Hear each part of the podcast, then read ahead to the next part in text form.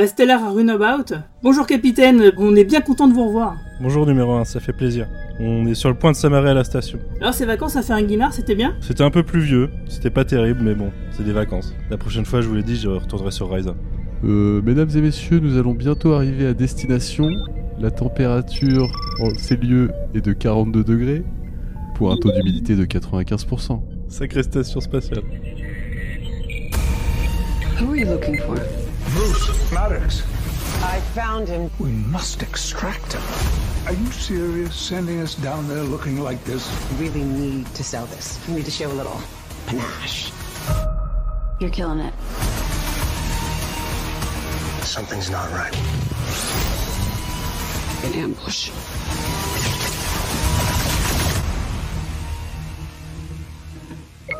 Program complete. Bonjour et bienvenue à tous les trekkers et trekkies de toutes sortes sur la base stellaire du cadran pop.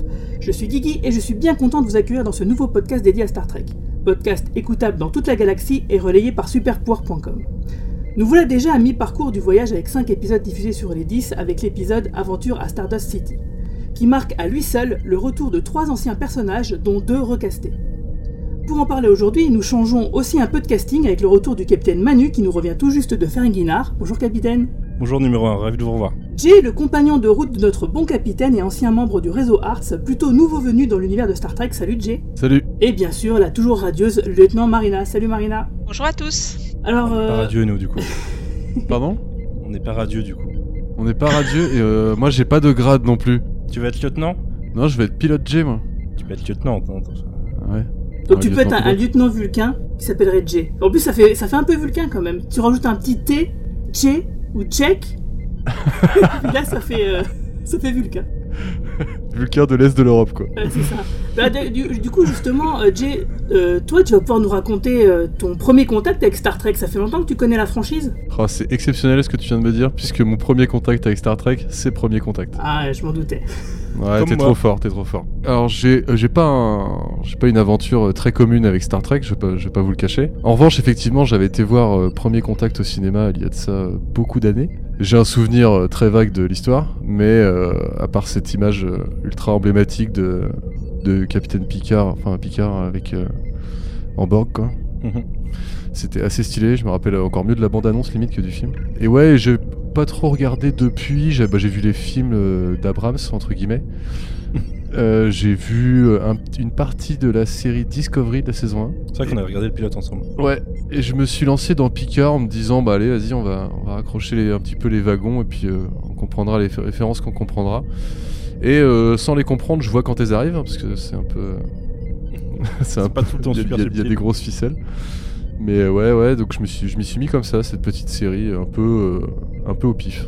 Ouais, donc du coup, c'est vrai que c'est intéressant d'avoir le, point de vue d'un newbie euh, complet, euh, quasiment. J'espère que c'est intéressant. Bah, c'est intéressant pour savoir rien que. de- bah, parce que moi, c'est quand même une question qu'on se pose, parce qu'elle est quand même ultra référencée à énormément de choses dans Star Trek, et donc on se demandait quand même, bon, même si on se doute un peu de la réponse, bah, de, est-ce que quelqu'un qui ne connaît pas grand chose à Star Trek peut rentrer dans le Picard? Est-ce qu'il peut adhérer? Est-ce qu'il peut comprendre l'histoire et puis, et puis la- aimer la suivre, du coup? Ça s'est un peu passé par étapes. Là, on est à 5 épisodes. Et le premier euh, m'avait carrément accroché.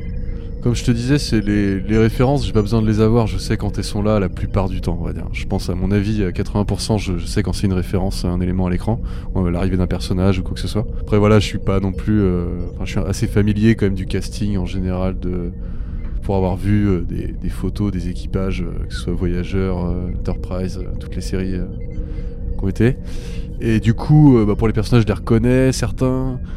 Je vois les trucs arriver. Après, euh, l'épisode 1, ça allait. Après, plus tard, je trouve que. Justement, les highlights de certains épisodes sont un peu les, la- les, les venues d'anciens personnages ou d'anciens éléments de, de Star Trek. Et je trouve ça un peu dommage de baser euh, tout un, un petit arc là-dessus. Parce qu'en fait, toi, t'as le, le sentiment que toute l'attention, tout l'intérêt de la série, il réside presque là-dedans, en fait? Pas de la série, mais euh, certains épisodes, ouais. Comme par exemple celui d'aujourd'hui. Euh, n- non, Non à la limite, celui d'aujourd'hui m'a plus distrait, donc ça allait. J'avais, j'avais quelque chose à regarder. J'étais pas, j'étais pas nu, euh, néophyte que je suis avec, euh, avec ces références-là. Ce qui est arrivé quand même dans l'épisode euh, 2 et 3, je crois, si je dis pas de bêtises, où je me suis le plus ennuyé. Bah, euh, c'est Et, objectivement les moins bons. ouais, et du coup, euh, du coup, non, le 1 et le dernier, ça allait. Et celui de la semaine dernière, non? Celui de la semaine dernière, euh, bon, j'ai trouvé ça un petit peu, un petit peu grossier, le travail euh, de réal, de machin sur cette fameuse planète. Vishta, c'est ça? Vashti. Je trouvais ça un peu, euh, justement, euh, t'as invoqué ça tout à l'heure, un peu CW quoi. Waouh, quand même. Ah ouais, carrément. carrément, carrément. Ah carrément, ouais, non, je vous jure. Pour dire, il y a un peu de soleil, alors on te fait une lumière euh, complètement saturée comme ça, euh, c'est bon, je comprends avec juste un petit peu de soleil en fait. Je suis Ah, sur pas, la je- photo du coup. je suis pas idiot sur la photo, ouais, et puis euh, même le. Parce que dans la réal quand même. les, di- les dialogues et comment euh, Picard il arrive à chaque fois à cet endroit-là. Bon, je, je passerai mon avis sur un Patrick Stewart qui tient pas debout, mais euh, littéralement. hein. Mais euh, mais ouais, je trouvais ça un petit peu euh, le, fa- le le chant contre chant euh, sur la, deux scènes différentes qui doivent normalement avoir une tension différente et qui sont filmées exactement de la même façon. Ça m'ennuie de voir ça quand des gens se prétendent pouvoir faire des séries, tu vois. Mais euh, après, oui, c'est pas sans faute, mais c'est pas désagréable non plus. Je trouve, je trouve cet épisode en termes d'histoire plus intéressant que d'autres. Malheureusement, ouais, assez, assez mal réalisé, mais. là, je te, là, je te trouve un petit peu dur. Je vois ce que tu veux dire, mais quand même, là, là je trouve que t'es un petit peu dur parce que, bon, c'est de Jonathan Frakes, justement, c'est le réalisateur de First Contact, qui, euh, qui était aux manettes de l'épisode de la semaine dernière et de celui de cette semaine. Oui, donc bon, après, euh, c'est vrai qu'on peut toujours pinailler. hein. C'est vrai que Picard, c'est quand même. Dans, je trouve que c'est un peu dans le haut du panier euh, de ce qui se fait dans le streaming, sur les plateformes de streaming en, en règle générale, mais c'est pas non plus la crème de la crème. Ça, on est d'accord. Euh, L'intérêt qu'on a à suivre, c'est pas, elle, elle se transparaît pas par la, réali- la réalisation. C'est vrai que c'est l'histoire et les personnages qui nous intéressent, surtout si on est trekker à la base. Donc, euh, mais donc, du coup, c'est quand même intéressant d'avoir ton avis et de, de voir que bon, c'est une série qui, qui tient la route, même si elle a quand même des certaines, certaines faiblesses assez affichées. Bah, s'essouffler sur ce, ce rythme-là d'épisode, je trouve ça assez étonnant. Alors ça me laisse un peu euh, songeur quant à la suite, mais je me dis que bon après ils peuvent apparemment rater certains, se rattraper sur d'autres, Et peut-être mieux enchaîner. Je, je, je lui souhaite le meilleur à cette série parce que je, je me suis quand même pris d'affection assez immédiatement pour, pour cette quête. Et euh, ouais, ouais j'espère que qu'il y aura plus, il y aura plus ces moments de flottement. Après moi j'aime pas le 4, c'est personnel, il a l'air de plaire. Mais ouais, ça, on avait bien dans aimé. le- le, dès le 2, j'ai pris une petite douche froide, j'ai bien aimé le 1, le 2 arrive et bam. Le 4, je l'aime particulièrement sur la story de ce que ça raconte sur Picard, mais quand t'as un background du personnage, et de ce que ça raconte sur les, sur les Romuliens, et, euh, et ce lien qui se fait un peu avec euh, la trilogie de Abrams, où Nero, justement, euh, qui est venu dans l'univers du Star Trek d'Abrams, la Kelvin Timeline, à partir de l'univers qu'on est en train de suivre. Il y avait une sorte de raccrochage sur le comportement de certains Romuliens, du coup, euh, via cet épisode, que j'ai trouvé intéressant. Et, euh, et c'est pareil, les, les non-guerrières, euh, j'ai trouvé ça assez stylé. Mais euh, je suis assez d'accord sur le fait que dans la réal, il y a vraiment une baisse de niveau par rapport au Star Trek qu'on connaissait avant. Je trouve ça beaucoup moins subtil sur plein de trucs. Et, et j'ai trouvé ça dérangeant, on en reparlera tout à l'heure, mais il y a une scène particulièrement dans, dans l'épisode 5 euh, sur laquelle la réal a vraiment fait défaut et a un peu gâché l'histoire, je trouve. On y reviendra tout à l'heure. Ok, mais en tout cas, on est tous d'accord pour, j'ai l'impression, pour se dire que la série a l'air de plutôt bien fonctionner. Et d'ailleurs, euh, c'est peut-être l'occasion, Manu, de- d'en parler. Euh, tu m'as envoyé un lien tout à l'heure euh, qui signifiait que finalement, contre, malgré ce que beaucoup de haters balancent sur Internet de l'autre côté de l'Atlantique, visiblement la série Picard, contre toute attente, serait un petit succès pour CBS All Access. Ouais, ça marche bien même.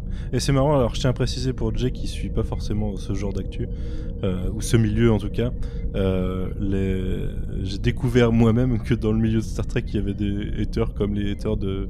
qu'on peut voir dans le milieu de Star Wars. Il y en a partout, et, et c'est super, super, euh, super particulier sur du Star Trek, tu vois, parce que l'esprit normalement de Star Trek n'appelle pas forcément à ça. Et là, euh, enfin, les, les haters de base sur Picard avant même d'avoir vu les épisodes, je, je trouve ça assez impressionnant. Et ça va jusqu'à quel point en fait Ah bah sur, euh, sur de, la, de la fake news quoi. C'est-à-dire comme le comme le truc qui a été posté sur la page Facebook là où c'était un espèce de d'agrégat de de- d'articles, de, sources, enfin ça. Oui, ce genre de truc, ouais. Ouais. Par exemple, il t'explique depuis euh, presque un an que euh, Star Trek Picard c'est une catastrophe, qu'il y a eu Ouais. des, euh, des screen tests qui ont été faits, qui ont été catastrophiques, que CBS euh, n'y croit pas, que d'ailleurs euh, Discovery va être annulé, que tout va être annulé, qu'en fait c'est un peu les mêmes trucs qui tournent en boucle, même au tout début quand, quand ils allaient lancer Picard, ils t'expliquaient que finalement la série Star Trek Picard ça allait se passer dans la Kevin Timeline et que peut-être ça serait Jean-Pierre Picard et qu'il y aurait beaucoup de trucs qui Mais changeraient. c'est ri- c'est ridicule Enfin, ça. Qui qui Oui, c'est complètement ridicule. Bah, c'est qui des peut gens croire ça en fait. bah, c'est des gens qui euh, sont tel- ont tellement la rage contre entre euh, Gigi Abrams et Alex Kurtzman, bon, c'est vrai que je peux les comprendre sur certains trucs, euh, que les mecs ils vont jusqu'à euh, inventer des trucs. Je veux dire, il y a suffisamment de défauts dans Star Trek Discovery et Star Trek Picard pour pas avoir besoin d'en inventer.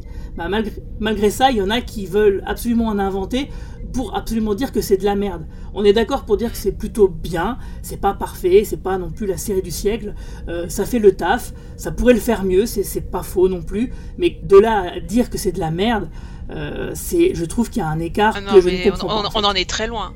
Ouais, on, en est, on en est très loin. Et franchement, euh, moi j'ai été agréablement surprise par le, le premier épisode. hein. C'était, euh, c'était un vrai plaisir de retrouver Picard. Donc, euh, et, on, et honnêtement, c'est pas par complaisance que je dis ça, hein, parce que Discovery, par exemple, j'ai plusieurs fois été déçue par plusieurs épisodes, plus qu'enthousiasmée.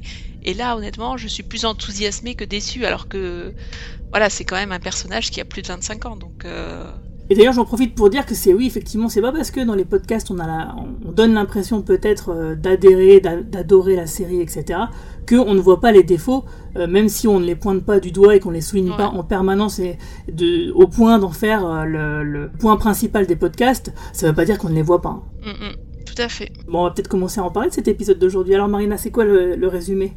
Alors, l'épisode s'appelle Aventure à Stardust City. Pour résumer sans spoiler, après avoir récupéré Seven of Nine, l'équipage se dirige vers Free Cloud à la recherche de Bruce Maddox. Leur expédition prend un tour inattendu entre franche rigolade et tension avec la mafia locale. Welcome, Captain Rios. I see your power conversion efficiency is only 91%. Remember, nobody knows the way around the Kaplan F-17 speed freighter like the Red Bull we Careful, Kappa. Join the party at the Free Cloud Grand Hotel. Afternoon high tea. Yeah, good, we can go away. The Free Cloud Institute of Entertainment Robotics is now hiring. You have to punch him. What? Hit as hard as you can. I don't hit things. Oh, no, he's right, Doc. You need to knock his head clear off. Genetic feedback architect. Submit your resume. Oh. Agnes for the knockout. Hey, lady, you looking to get snake bit? Slither into Feely's Venom Garden and pick your poison. I didn't get one. Toi Manu, qu'est-ce que t'en as pensé de cet épisode? Donc dans les grandes largeurs, euh, on fera la partie Déjà spoiler que, plus tard. que Marina finisse sur euh, la franche rigolade. Le, le début de l'épisode n'y était pas du tout. J'étais assez choqué. Par... Non, non, mais je sais, mais c'est- voilà, moi je trouvais que l'épisode euh, était était franchement euh, bien ficelé entre le début qui faisait penser à Réa- Reanimator et le milieu où c'est de la franche comédie et la fin où euh, t'as la mâchoire qui tombe par terre tellement tu te dis Oh, quoi? Qu'est-ce qui vient de se passer? Donc euh, voilà c'est c'était juste mon sentiment pour résumer euh. Non, mais oui, j'im- j'imagine. Mais euh, du coup, moi, globalement, j'ai aimé l'épisode euh, parce que, euh, alors là, du coup, ça va un peu dans le sens de Jay parce que certaines références et certains et l'arrivée de Seven of Nine m'ont fait plaisir.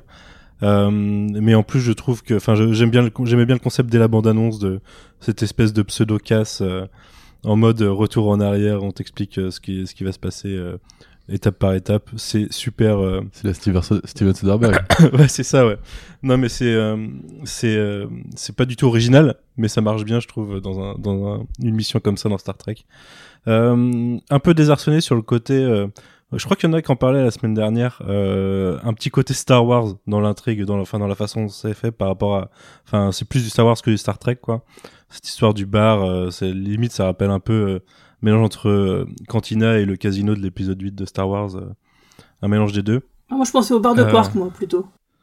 Ouais, ouais, et, ouais, et moi carrément sûr. au bar de Total Recall je sais pas si vous vous souvenez de la scène euh, dans le bar Un peu, ouais, ouais, c'est vrai.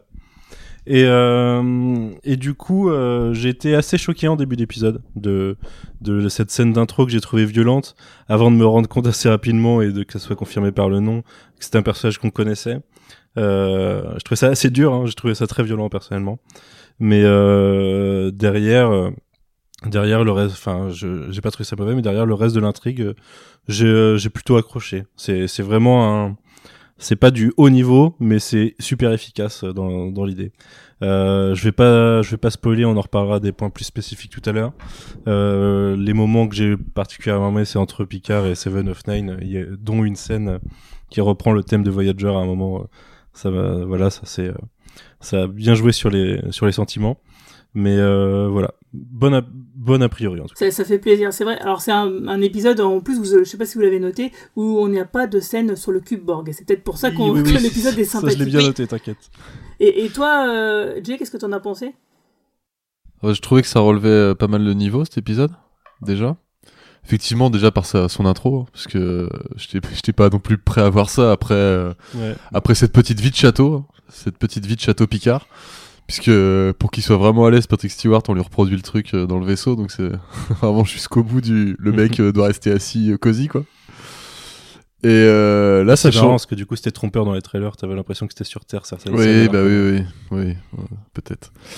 Et du coup, euh, je trouvais ça bien cette histoire, euh, comme disait Manu, de, de casse là, montée à la Soderbergh avec pendant qu'on vous explique le casse a lieu. Ça, ça, ça sortait un peu les, les membres de l'équipage de leur rôle habituel et je trouve ça assez malin de le faire tôt, de pas attendre une saison 2 ou un truc comme ça pour faire ça, parce que finalement, euh, pour moi de l'extérieur en tout cas, c'est assez archétypal tout ça et bon je peux je peux m'y attendre je peux m'y conformer mais c'est sympa de voir un peu tout le monde sortir de son rôle. Et euh, ça c'est le premier truc que j'ai bien aimé. Après ouais pareil euh, est assez vite dans le fait euh, Seven of Nine elle arrive et direct après elle a autre chose à faire elle est déjà imbriquée dans un truc. Je trouve ça cool aussi. Ça, perd pas son temps euh, on, on est plus au château Picard on n'attend plus euh, on agit quoi. Donc c'était pas mal. Et euh, bah j'ai pas toutes les références, effectivement, les retours de perso et tout, mais Oui, toi, du coup, là, c'est notre rôle, le fait que ce soit un personnage que nous on connaît, mais non, non, moi je, toi, je- connais pas du je- tout. Je me fiche de ce monsieur, mais pas de son sort en tant qu'humain, tu vois, enfin, en tant Ouais. qu'être vivant, Ouais. plutôt. Parce qu'il est ni humain, ni. euh, Oui, oui, oui. Enfin bref, euh, le gars avait l'air de souffrir, quoi. Ouais. C'est tout ce que je peux en dire. Et ça, c'est pas cool. Mais bonne, bonne entrée d'épisode et franchement, euh, surprendre comme ça, euh, c'est, je m'attendais pas à ça du tout. Euh, moi, j'ai beaucoup aimé en fait, et pareil, j'ai été prise à la gorge par la première scène qui m'a beaucoup surprise par euh, son côté très gore. Euh, après que ça passe à un petit côté euh, Soderbergh, euh, Cass et tout ça, j'ai bien aimé. Et puis moi, ce que j'adore, ce que j'adore, et, j'ai pas j'ai pas toutes les clés, hein, mais ce que j'adore, c'est toutes les références cin- cinématographiques à des films ou à des à des séries ou à des, des mythes que j'adore. J'en- ai relevé plein, mais vous allez sans doute en rajouter. Bon, j'ai parlé du bar de Total Recall tout à l'heure. Euh, Buck Rogers au 25e siècle pour les costumes super kitsch, notamment celui que, po- que porte euh. On- a l'impression qu'elle est habillée entre un personnage de Buck Rogers ou de euh, Flash Gordon. Euh, Je pense à la princesse Ardella. Euh, Tarantino pour les, les fusils. Pardon? Plutôt que des références, je pense c'est plutôt des inspirations. Non, mais c'est des, c'est des inspirations, c'est-à-dire que c'est jamais une citation littérale. C'est ça Oui, sert voilà, en fait ça. l'histoire. Et alors, il y a une référence que j'ai retrouvée parce que ça me trottait dans la tête pendant tout le- tout l'épisode. À qui me faisait penser Seven of Nine comme ça? C'est, elle, elle m'a fait penser à, hum, au flic de Ghost of Mars de John Carpenter. Je sais pas si vous l'avez vu, mais Ah, Pam si, Grier ouais. et Ouais. Natasha Ah, ouais. Elles sont géniales Ah, ouais, dans le rôle. Alors, le, film est super film, gore. par contre. hein. Non, c'est c'est pas, pas un grand film, c'est euh, pas le meilleur de, Carpenter, de hein. Carpenter. Mais il se trouve que je l'avais vu au cinéma, que j'avais adoré Pam Grier et. Natasha Henstridge dans, les, dans le rôle des, des deux flics. Et Jason Statham. Et voilà. C'est elle qui reste à la fin Oui. en plus. Oui. non? Alors, elle- reste à la fin, mais il y a un cliffhanger. Et pa- Oui, pa- oui, oui. Mais euh, et Jason Statham, c'est lui qui se fait, euh, qui est en train de tirer et qui se fait euh, couper en morceaux pendant la scène, c'est ça? Ah, je me souviens plus. D'accord. Mais voilà, mais, mais moi, Seven m'a fait penser à ça parce que moi j'ai trouvé qu'elle était, euh, elle, elle était super dans le rôle, bien loin de son, alors bien loin de son personnage de, de Voyager, mais dans le bon sens, c'est-à-dire qu'on voit qu'elle a évolué par rapport au, au personnage quand on, on revoit euh, sa première apparition et la manière dont euh, elle se débarrasse au fur et à mesure des implants et de redevient plus humaine. Mais j'ai trouvé voilà qu'il y avait plein d'inspiration au film de Tarantino, Carpenter et tout ça dans sa manière de se comporter. Et euh, alors, il y, a des, y a des références que j'arrive pas encore à décrypter. Je, la- je vous avais parlé de, de ce que lisait euh, Rios dans les, euh, dans les précédents podcasts. Là, j'ai relevé deux références. Euh, déjà, c'est Fenris pour les, les Rangers. Ça m'a fait penser au loup de la mythologie, le fils de Loki. Et la planète sur laquelle euh, sont torturés les, les, les Borg, elle s'appelle Ferguson. Ça veut dire oublié en allemand. Et, et je me dis, c'est pas, c'est pas anodin. Il y a, y a forcément des clés parce Mais il que y a quasiment aucun nom anodin dans, dans tout ce qu'on a vu pour voilà, l'instant. mais, mais, mais je, je- honnêtement, je je sais pas les décrypter. Donc, je les ai relevés parce que ça m'a marqué quand j'ai vu euh, Ferguson s'afficher. s'afficher. Mais voilà. Et euh, après, euh, comme alors je sais plus qui l'a c'est c'est Manu ou c'est Jet qui a dit euh, que hum, tout est chamboulé en fait, tout le monde est dans un rôle qui n'est pas le sien. Je crois que c'est Elnor qui le dit et je trouve que c'est et je trouve que c'est important parce que Elnor en fait, il n'est pas du tout à sa place dans l'épisode, c'est-à-dire que il cherche sa place et, et en fait c'est lui qui dit la phrase qui, qui, qui, qui résume, je trouve, l'épisode. Et, et pendant tout l'épisode, il- lui, il n'a pas de publicité ciblée. Ah oui, j'ai adoré les publicités ciblées qui apparaissent lorsqu'il s'approche de, de Stardust. Et tout le monde a une publicité ciblée, sauf lui. Après, tout le monde a un rôle, sauf lui. Bah, normal, il n'y a, pas de data sur lui euh, qu'ils Ouais. peuvent récupérer sûrement. Donc, euh, vu que le mec, il Voilà. a jamais quitté son village. Voilà, moi je- j'ai moi j'ai bien aimé toutes ces toutes ces références et puis il y en a d'autres mais peut-être qu'on en parlera dans la zone euh, spoiler. Déjà, il y en a, il y en a, il y en a une sur l'évolution de Seven of Nine. Elle boit du Bourbon. Alors ça, je sais pas si t'as détecté que c'était une référence ou pas. J'ai. Bah, J'ai bien compris que c'en était une. J'étais là, bah, elle devait pas en boire avant, quoi. En fait, avant, euh, elle buvait un verre de champagne et c'était fini. euh, elle était dead, quoi. Ah. Du coup, euh, elle a Et elle le boit sec. Et, et elle le boit sec. Ouais, c'est pour ça qu'il la regarde en mode Ah, t'es pas défoncé avec un verre de, de Bourbon. Très bien. C'était sa faiblesse, quoi. Sa kryptonite, c'était l'alcool.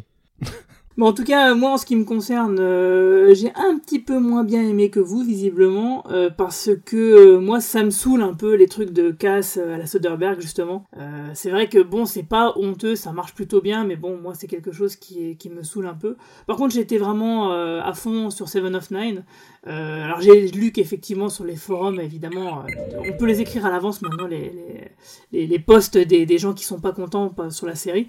Euh, évidemment, le personnage de Seven a évolué évidemment en 20 ans que le personnage, avec ce qu'il a vécu, avec ce qu'on peut imaginer, avec ce qui se passe dans la scène de pré-générique, forcément ça, marque un personnage et ça l'amène dans une autre direction que ce qu'on lui connaissait. Donc pour ma part, moi ça m'allait complètement, surtout que, euh, je sais pas si vous l'avez noté, mais dans certaines répliques, dans certaines euh, lignes de dialogue de Seven, on retrouve l'ancienne Seven. Quand elle dit qu'elle n'est pas vexée quand on lui dit, euh, je sais plus, un truc qui pourrait être vexant, elle lui dit, oh, je suis pas vexée, ou qu'elle qu'elle dit, euh, elle, elle dit pas qu'un truc est hors de propos, mais elle, a encore un peu ce, vocabulaire de, Borg euh, efficiente. euh, à certains moments. Et ce qui fait que bon bah voilà, on sait, on sent que c'est le nouveau personnage. Et d'ailleurs, le, le fait de sauver euh, des gens qui sont désespérés, c'est déjà quelque chose qui était un peu amorcé dans le personnage dans, dans Voyager, parce qu'il faut pas oublier qu'elle se sent extrêmement coupable d'avoir été un Borg et d'avoir assimilé et donc causé tant de souffrance dans la galaxie. Donc il est complètement logique que ce personnage ait une sorte de, de rédemption à ce point-là. Ah, C'est déjà ce qu'elle faisait du coup avec Itcheb. Rest in peace. Et d'ailleurs justement, c'est on va en parler tout de suite dans la zone spoiler. Red alert!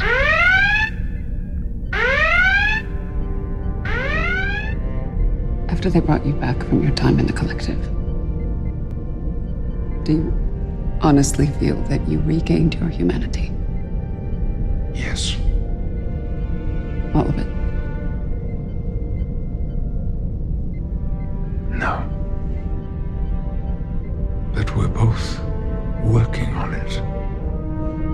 Aren't we? Every damn day of my life.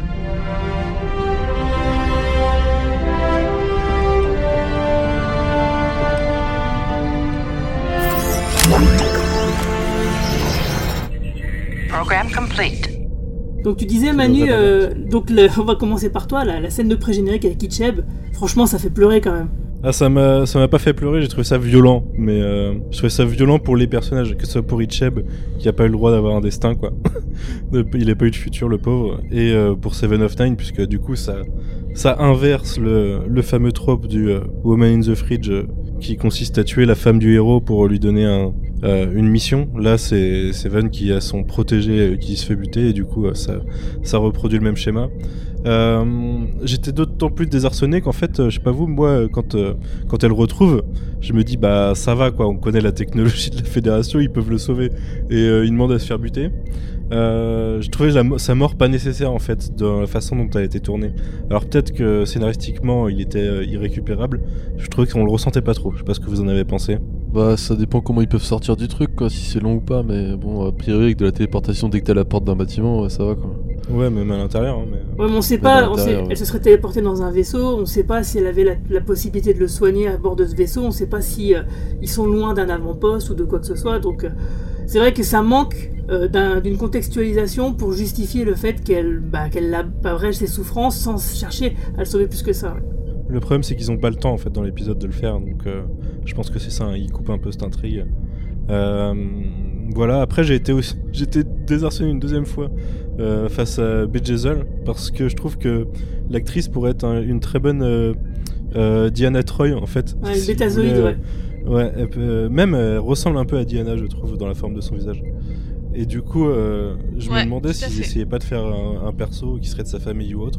Elle a un nom qui sonne un peu bétazoïde, mais elle semble pas avoir les pouvoirs d'un bétazoïde. Non, parce qu'il l'aurait dit, je pense, parce que elle- comme un de ses acolytes, justement, c'est un gars qui peut euh, renifler euh, les mensonges ou la vérité, etc. Euh, S'il était bétazoïde, elle aurait pas besoin d'un gars comme ça. Alors pour contextualiser pour Jay, euh, Diana Troy c'est un des personnages principaux de Next Generation. Ouais. Et, euh, et c'est une bétazoïde, c'est une, une espèce qui est empathique. Et qui du coup est capable de capter les émotions des gens et, et ce qui les perturbe, et des choses comme ça. Ce qui fait que là, euh, enfin c'est c'est clairement pas exploité, à moins qu'elle soit un peu plus comme euh, ce personnage dont j'ai oublié le nom dans Voyager, euh, qui est un bétazoïde déviant, euh, qui est psy- psychopathe du coup. Euh, ça, pourrait être, ça pourrait être ça un peu vu ce qu'elle inflige aux gens. Mais euh, en tout cas, c'est pas exploité. Des, des Natroy qu'on verra dans un épisode plus tard, parce qu'on l'a vu dans la bande-annonce.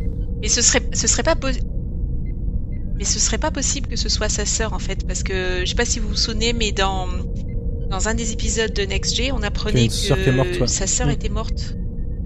Mais ouais, je pense qu'elle est morte quand même. Mais ouais, il pourrait jouer là-dessus, hein, mais Ouais. ah, c'est c'est risqué. D'un point de vue euh, canon, euh, si tu veux pas énerver les gens, euh, enfin, il y a pas de raison en fait scénaristiquement de faire ça quoi. T'es pas obligé de tout lier. Non, euh, ce serait un peu abusé d'ailleurs. Déjà qu'on parle de Quark, euh, Ouais. tu te dis, voilà. Ça, ça fait plaisir. Ça fait plaisir. Quark, euh, L'univers est petit, mais ça fait plaisir, c'est vrai. Ouais, après il a, il s'est étendu sur Ferenginar, donc ça c'est logique pour un- pour euh, pour lui quoi. Hmm, bon, c'est pas dit, hein. si ça se trouve, il est toujours en train de servir des, euh, des verres sur Deep Space Nine. On sait jamais. Ouais, ouais, peut-être. Je sais pas. Mais ça fait plaisir d'entendre. D'entendre son nom euh, lâché comme ça.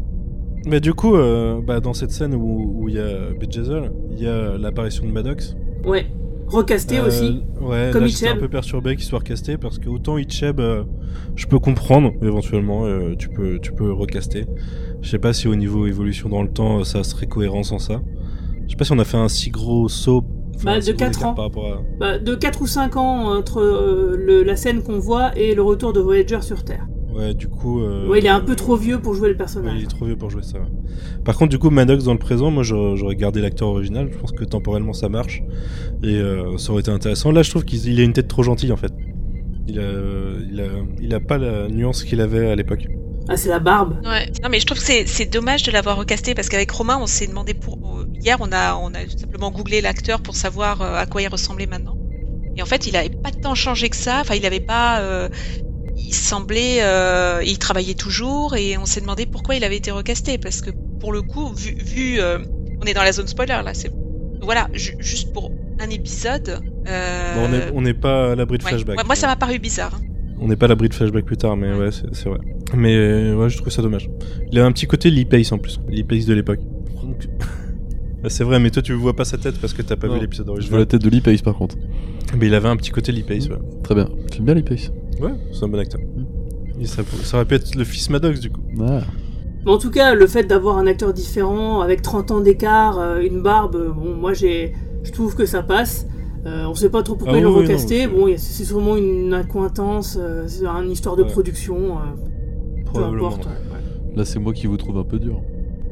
Ah non, mais c'est c'est pas une. c'est Ouais, l'acteur est bon, l'acteur est bon, mais ça juste dommage. c'est c'est juste dommage qu'ils aient pas repris l'acteur qu'on connaissait, qu'on a vu dans l'épisode de la saison 2 de la Next G. C'est juste ça. Peut-être pas dispo le gars aussi. Ouais, c'est possible. Ouais, peut-être, oui. Ça doit être une raison de prod hein, trouve le mec a un cancer de la prostate et vous êtes en train de dire du mal de lui. bravo, bravo. Ce serait dur.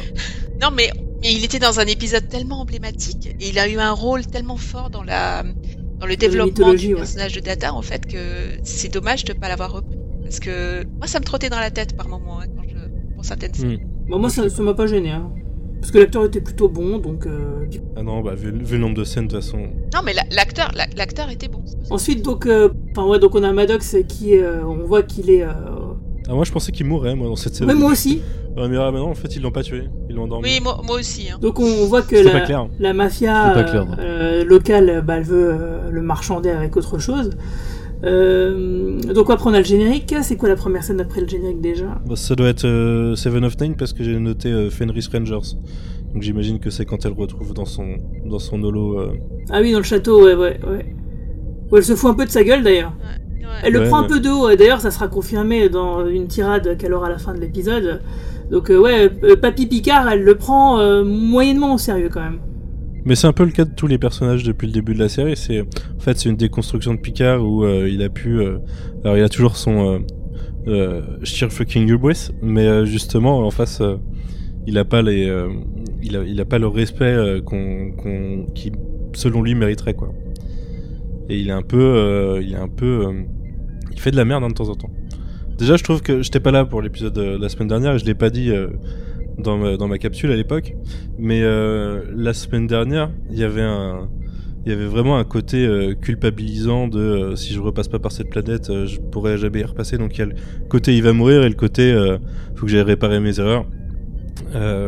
C'est vraiment limite t'as eu un shift géopolitique parce qu'il a lâché l'affaire à l'époque. Au niveau de au niveau de ce qu'il a pu À, à tort ou à raison, hein. Parce que on- Ouais, ouais, bien comme sûr. on voit, c'est son ego, il est quand même assez di- euh, surdimensionné. Il a un sacré orgueil et peut-être il a raison euh, de penser ça, peut-être, euh, peut-être non, mais en tout cas c'est une motivation pour lui. Donc voilà, il y a cette histoire des Fenris Rangers. Alors je sais plus si c'est expliqué totalement dès cette scène. Je crois que c'est un peu plus explicité plus tard euh, ce qu'ils sont. Mais on comprend du dialogue de Seven. Ils en parlaient dans l'épisode 4 déjà. Des Ils Fenris Rangers un peu, ouais. Oui, oui, oui, Rios l'explique un peu, ouais. Ah, c'est possible. Bon, il dit qu'en gros, Ah oui, quand il y a le vaisseau qui arrive. Mais c'est vrai que c'est dans cet épisode-là où c'est quand même beaucoup plus clair, quoi. Donc il y a le côté un peu hors la loi euh, qui est discuté par Picard. Ça lui plaît pas trop. Mais bon, en même temps, euh, on, on a plus tard la réponse de Seven à ça, c'est que bah, si la fédération a lâché l'affaire, faut bien qu'il y ait- des gens qui s'occupent de- d'aider les autres. Quoi. Et je trouvais ça assez intéressant dans le concept. Et c'est ce que je te disais cet après-midi, vu qu'ils ont annoncé deux projets euh, sans qu'on ait les noms. Je me demandais si on n'aurait pas une série sur Seven et les Fenris Rangers. Euh, je pense qu'on n'est pas du tout à l'abri de ça. Bah, ce serait sympa. Ce serait sympa en mini-série, je sais pas si sur le long terme. euh, En mini, ouais, mais en mini-série, mais même c'est pareil pour les, les nonnes guerrières. euh, bon, moi, j'achète. une galaxie de spin-off. Milat. Bah, moi, une- une- une- un spin-off sur les, les Rangers, euh, je pense que ça serait un peu euh, peut-être euh, redondant avec euh, Section 31. Euh, mais c'est vrai que quitte à, à à tout prendre euh, entre les deux, je préférerais un, un spin-off sur Seven. hein. C'est c'est clair qu'il n'y a pas à chier. hein. Euh, ensuite, moi, ce que j'ai bien aimé, euh, par contre, euh, suite à ça, c'est la petite scène entre entre Rafi et Rios, où encore une fois, sur le, le biais de l'humour et des conversations du quotidien, et de, bah, ils arrivent à quand même exposer pas mal de choses pour les gens qui ne connaissent pas Star Trek. Donc par exemple, toi, Jay, euh, quand euh, il te résume, euh, voilà, Seven of Nine, ah, peut-être elle le connaît, ah, je suis pas sûr qu'ils se connaissent vraiment. Euh, c'était un côté, j'avais même oublié qu'il avait été Borg. Ouais, c'est c'est vrai, en plus nous aussi on l'oublie, hein, et que parfois bah, ça nous revient en pleine gueule, on se dit ah oui c'est vrai qu'effectivement il est passé par là lui aussi. Euh, du coup toi, j'imagine Jay c'est ce genre de scène là qui, qui t'aide à, à te raccrocher un peu aux branches. C'est c'est assez marrant parce qu'en fait, tout ce qui. Tout ce à quoi il réfère dans cette scène, c'est à peu près les, les seuls trucs que je me souvenais. Ça, cette scène, c'est un peu le résumé de tout ce que je me souvenais de Star Trek. Parce que, effectivement, cette actrice. euh, je me rappelais pas spécialement de son nom, mais je me, je me rappelais très bien de l'avoir vue euh, sur ces fameux posters d'équipage de, de Star Trek. Et euh, il parle assez vite du voyageur, machin, donc effectivement, je m'en souvenais mal et ça remet tout dans l'ordre. Donc c'est c'est vrai que c'est pas très dur à suivre. Et euh, c'est un petit moment dans un épisode où, il se passe beaucoup de choses qui permet d'expliquer les trucs. C'est pas mal, mais de toute façon, je trouve très bien rythmé cet épisode, euh, contrairement, euh, contrairement aux trois précédents. Et euh, j'ai pas eu le temps de m'ennuyer en fait. J'ai jamais, jamais pu m'arrêter sur. ouais, là, bah là, c'est bon, on me laisse tout seul parce que j'ai pas suivi le reste de Star Trek quoi. Mm. Et là, ça, c'est pas le cas. Et cette scène, euh, ce qui est pas si longue que ça, fait partie des bonnes idées, euh, effectivement, qui permettent de, de pas être laissé euh, au banc des, néophytes. Moi, il y a un truc que je trouve, euh, c'est enfin c'est sur l'ensemble des cinq épisodes jusque-là. Je trouve que l'action avance pas des masses, mais par contre chaque épisode euh, apporte un, un background de toi, toi du coup t'as des références que t'as pas, mais nous ça nous comble des trous de des euh, 20 années qu'on des 20 années qu'on a on- qu'on a loupé quoi. Euh, à la truelle quoi. On, on, on a plein de trucs qui sont qui sont expliqués sur le contexte géopolitique, comment fonctionne la société qu'on connaît pas trop parce que c'est la société euh, de la fédération, on la connaissait. euh, bah, je crois que tu en parles la, la semaine dernière, Guigui, d'un point de vue militaire. Quoi. À chaque fois, c'était des vaisseaux d'exploration de Starfleet, c'est militaire. Et on n'a jamais eu comment ils vivent, euh, comment Très ils peu. euh, de leur côté, quoi, les gens. Et, euh, du coup, c'est assez intéressant de ce, point- de ce point de vue-là et du côté euh, euh, background et, euh, et tout, ce que ça, tout ce que ça dit implicitement. Comme le fait que sur le vaisseau de Rios, il y a des hologrammes ou des, des IMH, des trucs comme ça. C'est de la technologie militaire à la base qui s'est, euh, comme dans la vraie vie, qui a glissé vers le public au bout d'un moment, quoi. Et euh, je trouve ça assez intéressant. Ouais. Et d'ailleurs, à propos de rythme, justement, après, euh, on a la scène où, justement on a ces espèces de messages publicitaires quand ils arrivent, où donc chacun a, a son petit hologramme personnalisé, euh, où on comprend justement bah, que c'est personnalisé euh, grâce au- euh, aux data qu'on peut avoir sur les, membres de l'équipage, et que Elnor, bah, lui, comme il a jamais quitté son village, forcément il n'en a pas, et hop, au, détour d'une petite blague, ça nous le fait comprendre. Mais tu vois, c'est marrant, c'est le, le seul point gênant, enfin le, le deuxième point gênant, on va dire, de l'épisode pour moi, ça. Les holopubs, je trouve que c'est pas du tout Star Trek, c'est plus Star Wars dans l'idée. Et, et cette espèce de. On récupère tes données, euh, enfin tu vois, de données accessibles par tout le monde. Je trouve ça beaucoup trop dystopique, même pour, euh, Je- je- je suis pour la dystopie de Star Trek. Moi, ça m'aurait pas gêné s'ils allaient sur Ferengi, mais là, euh, sur Ferenginar, mais là, effectivement, c'est un petit peu gênant. Moi, moi, ça m'a fait bien rire parce qu'en fait, je travaille dans le monde des études de marché. Mais toi, t'es dans la dystopie, t'es dans le monde Et- réel, donc c'est la dystopie. Ouais, mais, mais voilà, mais, mais, mais ce genre de scène, en fait, et, et après, euh, je me suis dit, mais chaque, chaque publicité ciblée, en fait, elle dit quelque chose sur le personnage. Quand on a, à la fin, en fait, on comprend pourquoi Jurati a ce personnage qui est apparu. Je sais pas si vous avez fait le lien aussi, mais moi, j'ai été surprise par le petit personnage, qui, le, le personnage C'est qui une est sorte de apparu robot et, qui tape qu'elle dessus, non fait. Un robot boxeur. Oui, c'est une publicité en qui, fait, est, qui est vers la violence, Euh, effectivement. Moi, j'ai trouvé qu'il y avait des trucs qui s'expliquaient euh, à la fin et que. Bah quoi, Voilà, par exemple c'est- Parce J'ai- qu'elle moi, est j'ai trouvé cette docteur scène en cybernétique, euh, donc en IA, donc euh, c'est normal, Elle est- non? Oui, mais moi, il y a quelque chose qui m'a qui m'a mis la puce à l'oreille. Non, mais j'ai été surprise par la scène. Et en revoyant la scène sur la. En fait, c'est la, la- le côté violent, en fait. Le côté boxe et tout ça. Je sais pas, il y avait il y a quelque chose. Moi, je trouvais que ça révélait quelque chose sur son. sur son Non, mais je suis carrément d'accord. Il y, a, il y a- il y a la violence et, Et- le, le trait qu'il faut retenir et pas la cybernétique, effectivement. Parce que clairement, la fin de l'épisode Ouais. est emmenée à chaque scène de Jurati.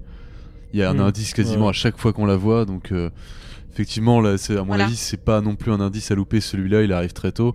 Et je dois juste revenir un petit truc sur euh, le, les, pub- les fameuses publicités. Vous dites que ça fait pas très Star Trek, mais vous avez dit juste avant, on a quitté le côté militaire.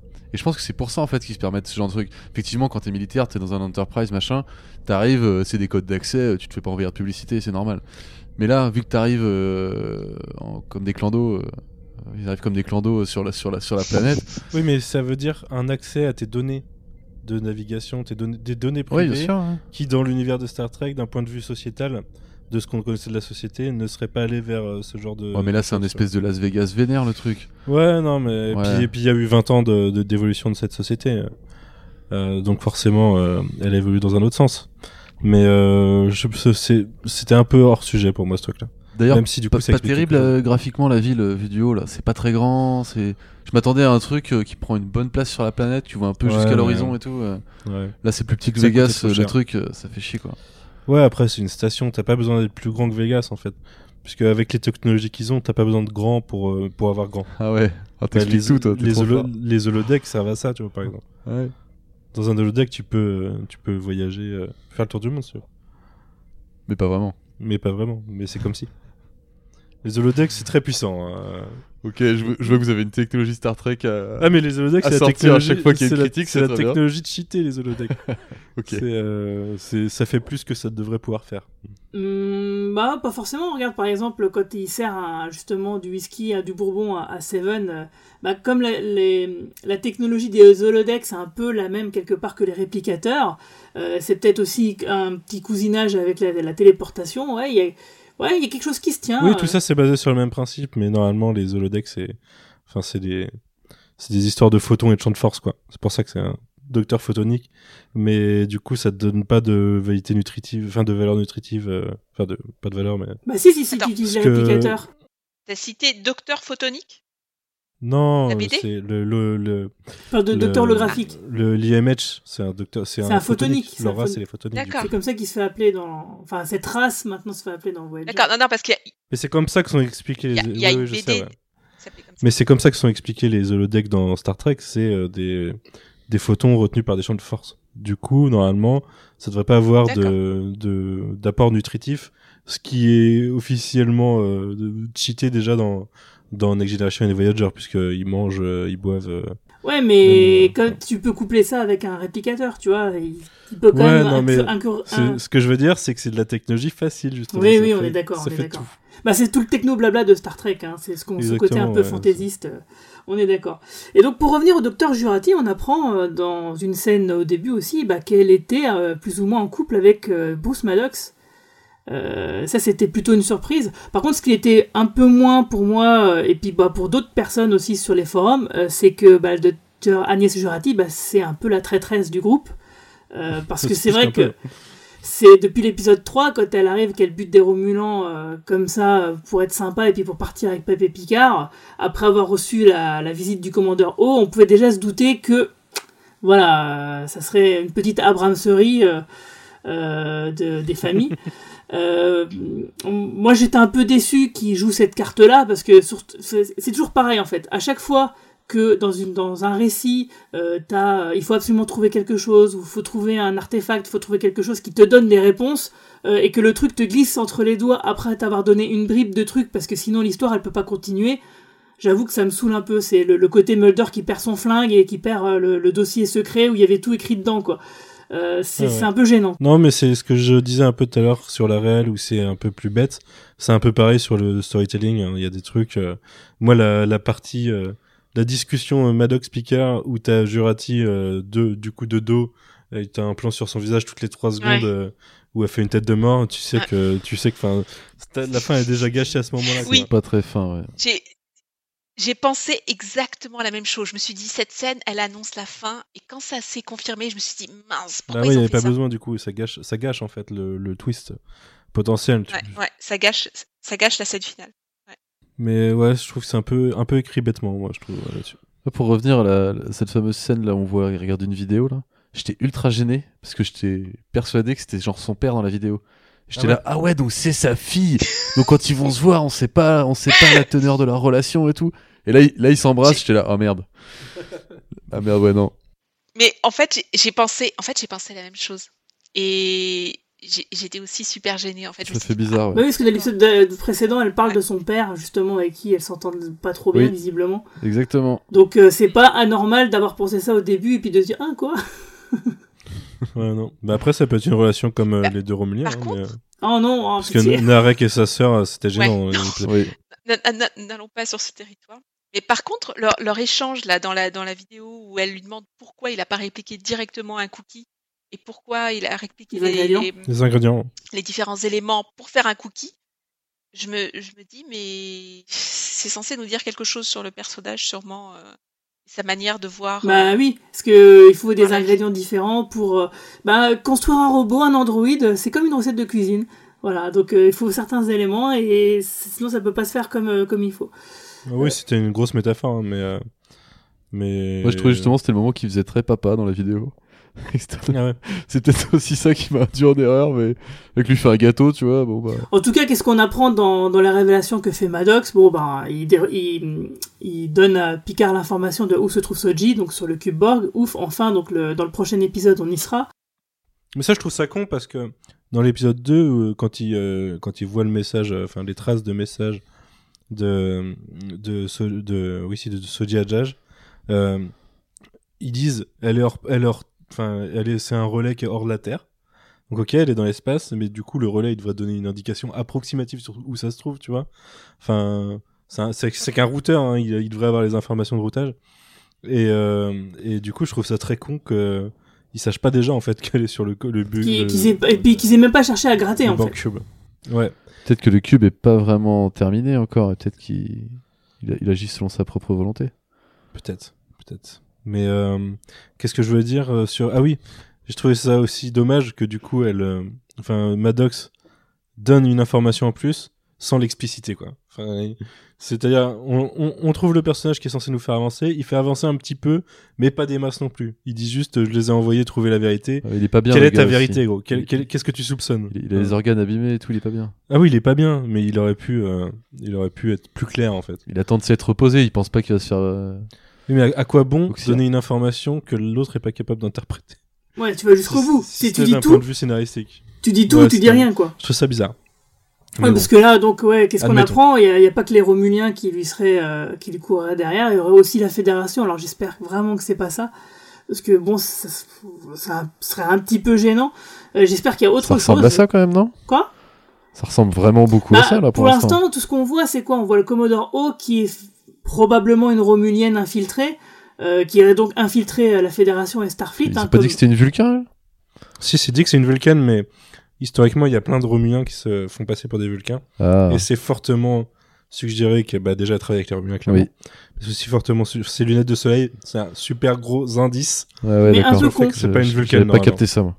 Oui, c'est très con dans l'idée. In Universe, c'est très con. C'est en fait c'est un indice pour les spectateurs. Sauf que du coup, In Universe, ça devrait être un indice pour les persos. Parce que les, il y a, c'est explicitement dit que les Vulcains ont pas besoin de lunettes de soleil parce que leur planète les a habitués à avoir une paupière. euh, Enfin, leur a fait développer une paupière en plus. Du coup, soit c'est une Vulcaine défectueuse, tu vois, enfin qui, Ouais. est, Ce qui a qui un est problème possible. génétique. Soit c'est une Romulienne. Qui est infiltrée, C'est voilà. clairement dit pour te. Mais j'aime bien parce que du coup, euh, Michael Chambon, qui est le, qui est le, le showrunner, tout, donne toujours des explications super fumeuses sur ce qui est techniquement des erreurs, enfin que tu peux considérer comme des erreurs dans les épisodes. Et euh, c'est toujours moyennement convaincant. Et là encore, ils en ont fait une cette semaine, je trouve.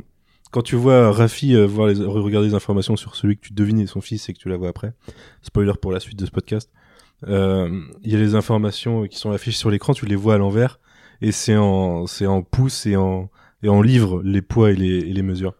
Et ce qui est universellement admis que ça se fait pas dans Star Trek, c'est, des kilomètres et des, enfin, et des Normal. kilos. Et, et du coup, euh, ça, ça a été redcon de la série originale était euh, faisait l'erreur, et après ils ont corrigé, ils ont adapté le, le système universel quoi. Et là, on est 20 ans plus tard, ils sont quand même pas revenus à ces putains de livres et c'est et c'est Inch et c'est enfin c'est le genre d'erreur que normalement hein, enfin quelqu'un qui connaît un minimum Star Trek ne fait pas quoi.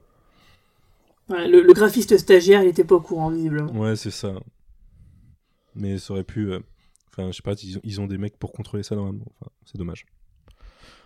Deviens un de ces mecs, Manu. Je veux bien devenir un de ces mecs. Et donc, ouais, après ça, bon, on a, on a la fameuse scène euh, Steven St- Soderbergh où euh, t'as l'espèce d'infiltration. Bon.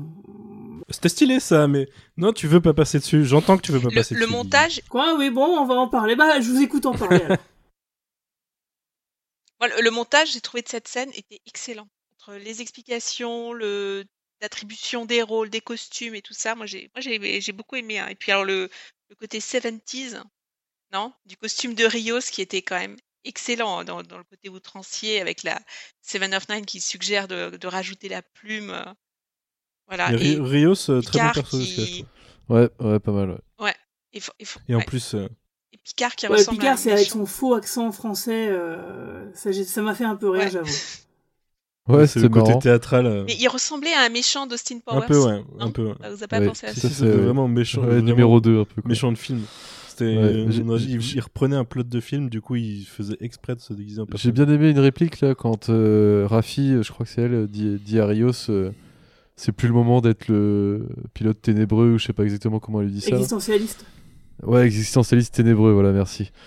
Et euh, je trouve ça marrant déjà d'énoncer ce perso qui, qui, au départ, paraît comme le perso. euh, T'as déjà un peu trop vu, le mec blasé qui, pilote le vaisseau. C'est déjà le perso que t'as trop vu et clairement, je, je me cache pas, j'avais pas envie de voir ce genre de perso. et le fait que ce soit dénoncé et qu'il ait, un autre, comme je disais tout à l'heure, un autre rôle à jouer dans cet épisode-là et qu'il se sente pas à l'aise, je trouve ça assez malin en fait. Ça, ça m'empêche carrément de le détester et peut-être jusqu'à la fin de la saison. Donc c'est cool quoi. Mais moi, j'adore déjà le concept de ces, euh, de ces hologrammes pour tout.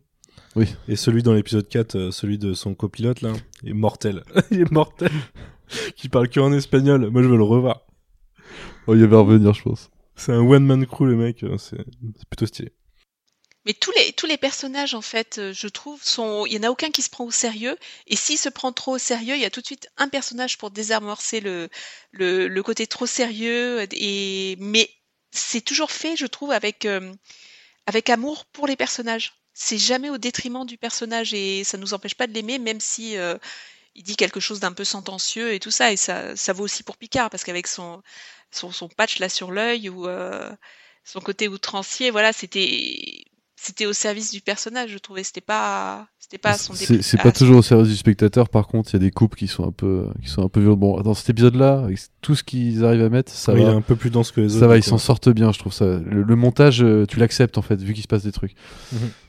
L'épisode, l'épisode 3-4, ouais, j'étais, j'étais moins fan. Des fois, t'arrives à un endroit comme ça, t'es sans transition, bim, t'es là. Pour suivre une espèce de chronologie de l'épisode, mais du coup, euh, dans le montage, est pas, pas très bien réalisé. Mhm. C'est les personnages, oui, mais des fois, ça pique un peu les yeux quand même. Ouais. Moi, j'étais euh, pour euh, répondre à ce que Yeah. tu disais, Marina. Il y a juste Elnor sur lequel j'arrive pas à savoir encore si si- s'il est gênant ou pas dans, dans ses euh, dans ses répliques Ouais. euh, complètement décalées. Bah, l'acteur joue que- pas très bien. Non, l'acteur est pas ouf. Ouais. Après, les que- répliques sont bonnes, je pense, mais ouais, le Ouais, gars est pas au top. Mais ce que je trouve, euh, euh, enfin, super euh, significatif scénaristiquement, c'est qu'il fasse arriver dans l'équipe ce personnage au moment où ils vont faire sortir Jurati de l'équipe, ou lui faire changer de rôle, ça sera plus le rôle de la trublionne, euh, enfin du comic relief, et c'est lui qui va le devenir. Du coup, ils ont officiellement dans l'épisode déjà remplacé euh, Jurati au final. Et donc, du coup, et qu'est-ce que vous avez pensé du, du personnage de Seven, justement Elle va quand même jusqu'à se venger euh, purement et froidement, quand même. Ouais. Bah moi j'ai bien aimé. euh, déjà elle apporte le côté dramatique à l'épisode.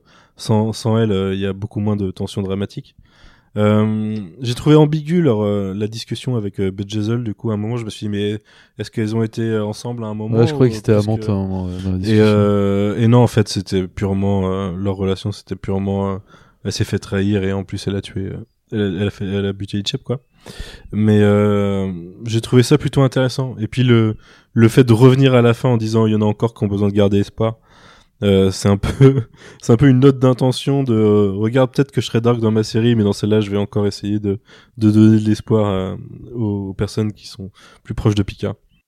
Mais toute la discussion autour de la légitimité de la violence, de la, de la vengeance, euh, moi j'ai trouvé que c'était, ça sonnait très juste, même si, même si on se doute que, que Seven ne va pas écouter ce que, ce que dit Picard, hein. on, se- on doute bien que si elle récupère les armes, c'est pour euh, redescendre sur, le, sur la planète et régler son compte à Bjessel. Mais euh, honnêtement, on, on adhère à son perso. Je trouve qu'on adhère au personnage de Seven. On a, on envie de la suivre. Et Jerry Ryan, je trouve, joue super bien en fait, je trouve. Elle est, elle est juste dans le personnage. Elle a l'air contente de retrouver le perso. Ouais, non, mais ça, se voit dans cet épisode, tout le monde s'entend bien. Juste un petit bémol sur les, le maquillage de. Justement de Seven, euh, je trouve pas ça très organique ce qu'ils ont fait. Il y a moyen de, nos jours quand même de faire un petit peu mieux, non? On voit un moment quand elle, pose ses mains sur je sais pas qui et, on voit euh, les, trucs se décoller euh, au niveau de ses articulations sur la main, les trucs de sa main. Mais c'est un, un truc qui est, qui est pas attaché, c'est normal. Ah c'est comme pas, ça hein. de base. ouais. Si, si, Ah c'est ouais, un, c'est sûr, ça c'est un truc qui est par-dessus sa main, mais c'est ouais, pas attaché. peut-être. Bref, le truc pareil qui est sur au-dessus de son son arcade Ça, sourcilière. il a là. pas trop évolué dans le temps, il est resté. Ouais, mais ils auraient pu Ils faire, l'ont un peu pas, mis à jour, mais. Qu'on le euh, voit un peu rentrer, là, il est vraiment collé là, quoi. Ouais, mais c'est parce qu'il est, il est comme ça depuis le début. Il est un peu plus sombre. ouais. Ouais, il est plus Ouais. sombre et il a un petit. Si tu regardes bien, alors moi j'ai fait j'ai des captures d'écran euh, pour faire des comparaisons. Il est lé- Wow. La forme est légèrement différente, mais euh, à l'échelle euh, où on la voit quand tu regardes sur ta télé, bon bah tu peux pas le constater. hein. À part qu'il est plus sombre, tu peux pas voir la différence, euh, à moins d'avoir une vue euh, incroyable. Donc moi, je trouvais que ça, allait. J'ai bien aimé le fait qu'elle ait les cheveux attachés au début et puis plus après. C'est un détail, hein, mais ça fait la transition un petit peu euh, de ce qu'on connaît du personnage, même si c'est superficiel. Donc moi j'étais globalement assez content de la voir et puis comme j'ai dit tout à l'heure, je trouvais que c'était une évolution qui était plutôt logique par rapport à ce qu'on connaissait du personnage, même si c'est une évolution qui est radicale. Euh, mais elle est radicale euh, et justifiée par le contexte que nous présente Picard euh, sur ces 20 ans qui sont écoulés. Donc pour moi, il n'y a aucun problème. Qui est là, euh, ma scène préférée. Et je trouve que le, le thème- Ouais, vas-y. euh, va- vas-y, je, je, je, je Ok. dirai après. Je disais qu'elle avait ma scène préférée avec, euh, avec Picard, du coup. Celle où elle lui demande s'il a complètement retrouvé son humanité après, après être, euh, avoir été euh, déborgisé. Et je trouve que la scène, euh, les deux jouent très juste et que il n'y a pas besoin de grand chose pour que la scène marche. Je trouve ça, ouais, voilà, j'étais, j'ai plutôt agréablement surpris. Et puis bah toi tu l'as pas, Jay, mais le la musique à la fin qui s'envole, c'est le thème de Voyager. Tu m'as dit ça tout à l'heure, ouais, effectivement. J'ai- beaucoup aimé ce cette scène aussi de la Mm. déborgisation. Ouais. Très intéressant. Perplexe par contre du, sur le fait que les, enfin, les gens ont l'air de chercher de la, enfin forcément il y a toujours des marchands d'armes, de la technologie Borg, mais qu'ils aient du mal à en trouver parce que des Borg, euh, des cubes Borg euh, défoncés, ah, remarque c'est plutôt dans le Delta Quadrant qu'il y a des cubes Borg défoncés dans tous les sens. Peut-être que dans ce cadran-là il y en a pas. Ouais. Ou au centre de la galaxie euh, du, du fait de, Ouais, du de final de, galaxie, Voyager. ouais. Mais oui, peut-être qu'ils sont tout simplement en plus en, en concurrence avec, euh, avec les Romuliens euh, qui, euh, qui vendent euh, des artefacts Borg aussi. Hein. C'est ce qui, ce qui explique aussi le fait qu'elle qu'elle est un peu réticente, euh, la nana, à, à traiter avec le Talchiar. Donc voilà, bah, d'ailleurs justement, on va en profiter pour théo- théoriser, faire des théories. Théorie craftée Merci, bah, merci Manu. Euh, parce qu'en fait, on a- avait beaucoup parlé euh, dans les épisodes précédents. Avec Marina, on avait évoqué euh, le retour de Sela, par exemple, qui est donc une mi-romulienne, mi-humaine et fille de Tashayar. Euh, mais moi aussi, je, me, réfléchissais à un truc et je me disais, c'est vrai que la série Picard, la façon dont les choses sont art- articulées, ça pourrait permettre le retour du personnage de Data, mais joué par un autre acteur. Euh, mais ce serait aussi vrai finalement pour le cas de Lore, qui est donc le Mhm. jumeau maléfique de Data, et qui peut-être est la personne qui est derrière tout ça, parce que euh, finalement, quelles, quelles pourraient être les motivations des Romuliens Bon, on les connaît, hein, au début ils pensent que c'est euh, la supernova qui va les détruire, c'est c'est du flanc, c'est une invention de la Fédération, etc. Mais bon, au bout d'un moment, cette motivation-là, elle ne tient plus, surtout 20 ans après. Qu'est-ce qu'ils ont, qu'est-ce qu'ils ont à faire à dé- dégommer des, des, des robots? Euh, voilà, je pense qu'il y a autre chose. Surtout qu'ils avaient eu, si on y réfléchit, Chercher dans la nouvelle génération, ils avaient déjà l'opportunité de dégommer Data, hein, si Data les dégoûtait à ce Ouais. point-là. Donc, euh, Non mais que là c'est pas c'est pas euh, bah le moi ce que j'en pense bah de la enfin c'est répété quand même un certain nombre de fois que Daj et euh, Soji sont The Destroyer. Euh, j'en parlais dans l'épisode de- pour l'épisode 3 je crois qui suggérait fortement qu'il y avait du il y avait du voyage dans le temps à un moment et que en gros les Romuliens sont conscients de quelque chose dans le futur.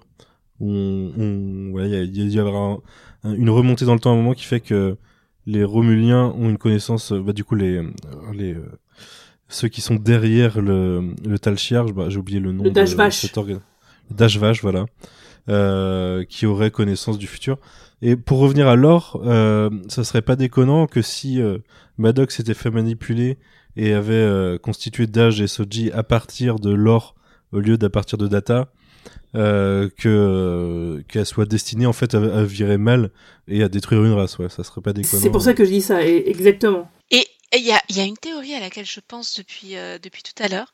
C'est, vous vous souvenez de l'épisode où Data rencontre une femme qui prétend être sa mère? Et en, et en fait, c'est un, c'est un, un robot qui a été construit par, euh, Par Song. par Soon, voilà. Et elle ne sait pas que c'est un robot. Alors, est-ce que ça ne pourrait pas être le cas de, d'un des personnages qui ne sait pas qu'il est un. Tu veux dire, Bah, moi, en, je en pensais, dehors de je me demandais si un- un Jurati, euh, personnage par exemple, l'était pas. Ouais, et voilà, et je pensais à Jurati, moi, tout à l'heure, je sais pas, je me suis dit, si ça se trouve, euh, son grand secret, c'est. Mais ça serait beaucoup trop Battlestar C'est ça. Galactica Ouais, avec fait- C'est c'est ce que j'allais dire. Ça, ça me saoulerait un peu, j'avoue.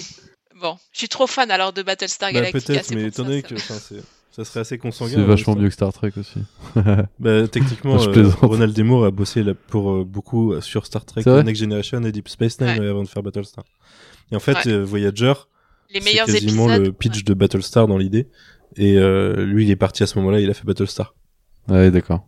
Enfin, un peu après, il a fait Battlestar. Voyager, euh, il, voulait, il devait travailler dessus, mais visiblement, il voulait aller un peu plus loin dans le côté, entre guillemets, dark, euh, et euh, avec les conséquences des, des, des événements, etc. Euh, la Paramount, l'a, l'a enfin, CBS l'a pas laissé faire, enfin, ou les autres producteurs l'ont pas laissé faire, et donc, du coup, oui, euh, plus tard, il, quand il a refait euh, Galactica, il y a un vrai parallèle, hein. C'est simple, bah déjà les, les, Borg tu les remplaces par les Cylons, euh, le président, la présidente qui est une femme, bah là c'est une capitaine. Enfin il y a énormément de, de, de parallèles que tu peux faire entre Voyager et Galactica. ouais. Mais du coup, ouais, je sais pas si Ouais, Jay, sauf euh, la nudité. je sais pas si Jay connaît Voyager. Mais le principe, c'est un vaisseau qui se perd dans un, il y a, il y a le- la galaxie est divisée en quatre cadrans. Et toute l'intrigue de, de de Star Trek, à part euh, via un vortex, euh, c'est dans le, le cadran alpha, un peu bêta. Et du coup, euh, au début de Voyager, il y a un, un, un vortex qui les emmène dans le Delta Quadrant. Et du coup, il leur faut 75 ans en théorie pour revenir. Qui sont tout seuls. Leur vaisseau est tout seul dans un autre cadran avec d'autres espèces du coup, mais essayent de rentrer. Et du coup, retrouver la Terre. voilà. Ça aurait, ça aurait pu être euh, dans l'idée ce que sombre comme Battlestar, sauf que tu finis avec un vaisseau qui a pas du tout, qui a pas du tout, euh, enfin, qui se régénère tout le temps. Il y, a- il y avait il y Ah a oui. pas vraiment de casualties euh, sur l'ensemble de la série. Ok. Et, et pas de conflit surtout entre les personnages. Alors et dès le premier épisode, euh, ils travaillent ensemble. Oui, parce que effectivement, euh, le, le, le, le rôle du maquis euh, avec Starfleet, etc., c'est aussi une- un parallèle qu'on pouvait faire. Le maquis étant ceux que le Voyager chassait, c'est des, c'est un peu des résistants rebelles. face à des Ouais. envahisseurs. Ah, d'accord. Qui ont splitté de la fédération parce que la fédération acceptait un contrat qui leur, qui leur allait pas avec une espèce, euh, avec les Cardassiens qui sont un peu. Avec les nazis. Les, ouais, Les Cardassiens ouais. Les Cardassiens, ouais. Pas les, pas les Kardashians, hein, les Kardashians.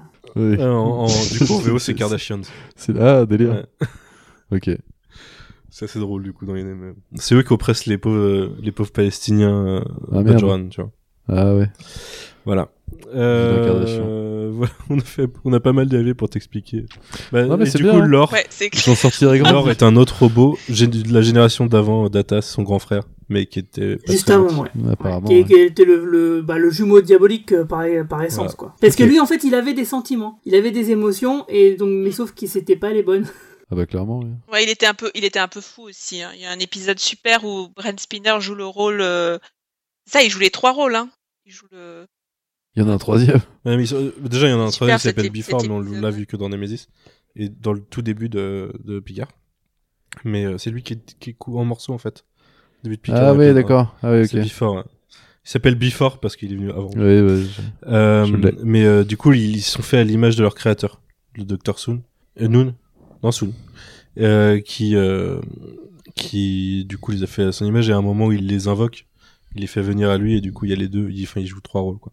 Deux qui ressemblent à Data mais dont un connard et euh, le Docteur. Très bien. Et donc, du coup, c'est lui qui, à mon avis, qui pourrait être potentiellement euh, derrière tout ça, en fait. Ouais, c'est possible. Ouais. Et pourquoi pas, allez, euh, soyons fous, une alliance avec celle-là, parce que du coup, c'est c'est quand même deux personnes. Parce qu'en fait, dans Star Trek Next Generation, il y a quand même eu des, euh, donc des méchants un peu emblématiques qui revenaient de temps en temps. Et euh, bon, Lore, il a eu une conclusion, plus ou moins. Q aussi.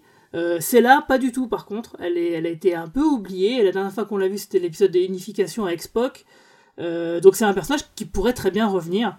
Et c'est vrai que ça serait pas déconnant que Lore revienne aussi, puisque bon bah euh, Bruce Maddox, on imagine bien que euh, Before n'étant pas suffisamment un- une source pour lui, bah se serait tourné vers Lore, qui j'imagine que Starfleet doit bien posséder quelque part. Par contre, tu vas pas m'ôter l'espoir de voir Q à un moment. hein. Je suis désolé. euh, Ouais, non, non, ça Ça serait. reste au fond de mon cerveau. Franchement, ça serait abusé qu'ils le mettent pas au moins une fois quoi. Bah Picard va mourir dans la série, c'est obligé. Donc il faut que Q revienne. Ouais, c'est vrai. Comme l'épisode euh, où justement Picard pense qu'il va mourir à cause de son cœur.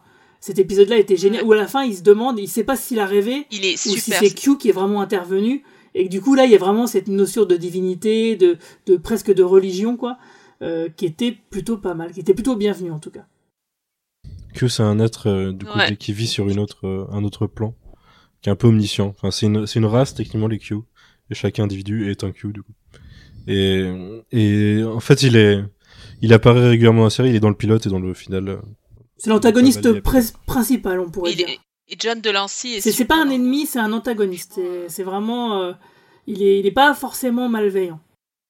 Ouais, mais il est, il est malicieux. Et donc, oui, Rios, on parle, de- donc, quand il fait le, le, le pédigré de Picard, euh, il parle, il dit bien que voilà, c'est le, le- le premier capitaine à avoir fait euh, le premier contact avec euh, le- les Q, bah, c'était Picard. Ok. Et c'est, et c'est à cause de lui que les, qu'on rencontre les Borg. Parce qu'il emmène, il emmène Pas tout à fait, enfin, Ouais. c'est des- grâce à lui qu'on les rencontre. Mais en fait, il les, euh, il fait ça pour les aider finalement, parce qu'ils vont les rencontrer tôt ou tard. Euh, il le sait et il fait ça quelque part pour aider Oui. l'humanité à se préparer. Mais il provoque la rencontre rencontre, pour aider l'humanité à se préparer. On le comprend pas tout de suite, mais après ça devient plus clair. Surtout après avec euh, après First Contact et euh, l'épisode de Enterprise où on sait que oui bah voilà c'est une espèce de boucle temporelle qui fait que bah, les Borg avaient vocation à venir sur Terre de toute façon. Mais ce serait super si on avait euh, Laure, Q et Cena dans les prochains Ouais. épisodes. Et tout vache. le monde revenait. J'y crois moyen, mais euh, peut-être euh, peut-être dans les saisons d'après. Ouais. Ouais. Mais Q, j'aimerais bien le revoir. Bon, moi, je pense qu'on a fait le tour de l'épisode. Qu'est-ce que, est-ce que vous avez quelque chose à rajouter? Alors attends, je regarde mes notes. Euh, moi, j'avais juste, moi, ouais, moi j'avais un truc à dire sur le l'amour filial en fait, parce que j'ai trouvé que ce que faisait Seven au début de, de l'épisode, de tuer son fils virtuel entre gui- enfin entre guillemets, j'ai trouvé que c'était très très fort en fait, parce que c'est ce que, f- enfin, elle fait, elle, elle, elle- elle le dit plus tard, hein, qu'elle se considère comme comme sa mère et ce qu'elle fait par amour. Parce qu'elle, voilà, il lui demande et puis euh, voilà, j'ai trouvé la scène très forte. Bah, elle l'appelle en fait, il y a toutes les scènes entre Rafi. Oui, voilà. Et, et en fait, euh, voilà, ça m'a, ça m'a touché. Et ensuite, il y a la scène qui est extrêmement violente. Parce que là, on apprend aussi hein, des, des choses sur Rafi, le fait que euh, elle s'est pas occupée de, de son mariage et de son, de sa famille, que elle les a laissés. Son fils, lui, lui enfin, son fils la massacre. euh, voilà, euh, il- voilà, mais elle- il la repousse et tout ça. Moi, j'ai trouvé qu'il y avait un thème autour de, de l'amour, de la, Bah, moi, j'ai, je, je voulais parler de cette scène notamment parce que. euh, C'est un peu tiré par les cheveux, non? De quoi? Que, euh, De Rafi, tu voulais parler là? Ouais. Qu'elle arrive comme ça, euh, je, je te laisse même pas parler avant, mais qu'elle arrive comme ça, euh, pile poil au moment où le gars il est à l'hôpital à faire le- les tests de grossesse avec sa femme. euh, Mais c'est parce qu'elle l'a traqué.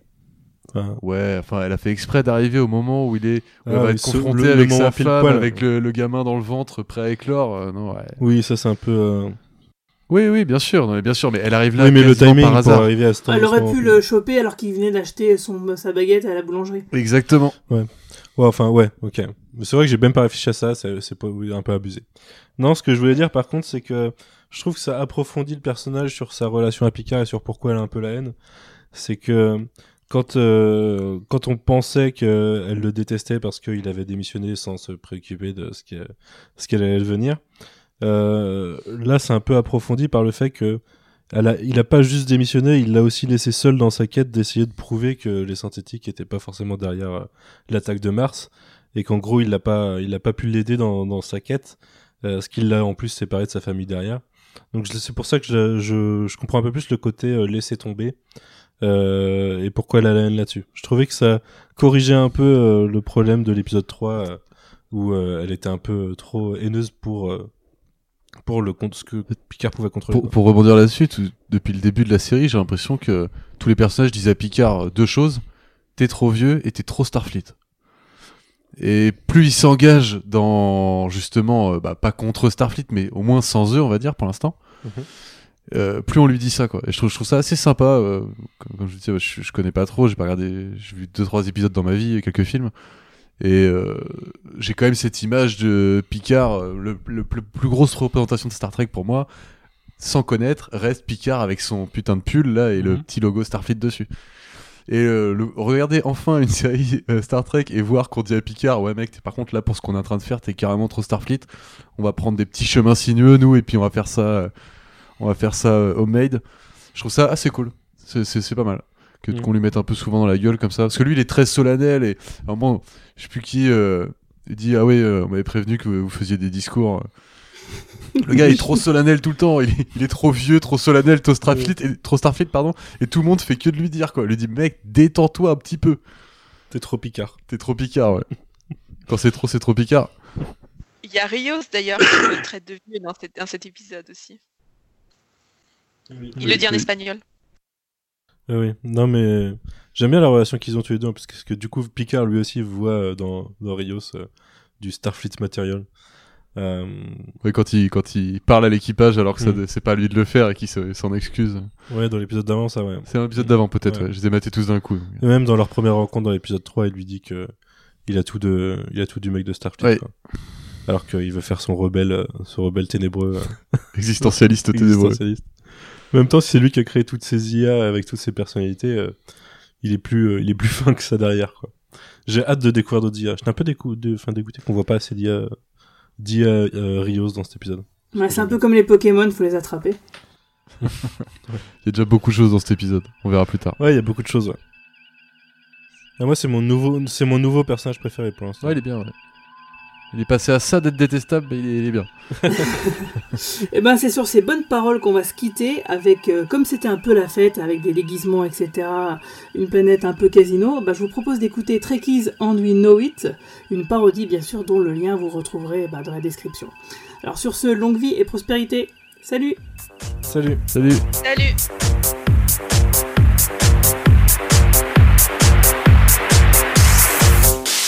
up to the skies, see me roll by the Enterprise. Hailing frequencies, let them know this the Federation fleet. Mm, we bow to go where no man has gone before. But God says to make it so, so look, give me warp three, cause it's time to go. Yeah. Just beat me up, Scotty. Eh? Just beat me up, Scotty. Eh?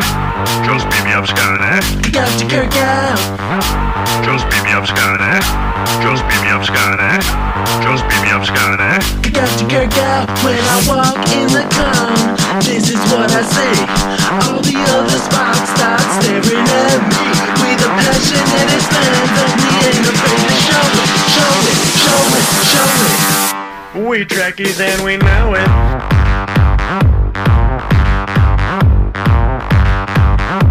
We Trekkies and we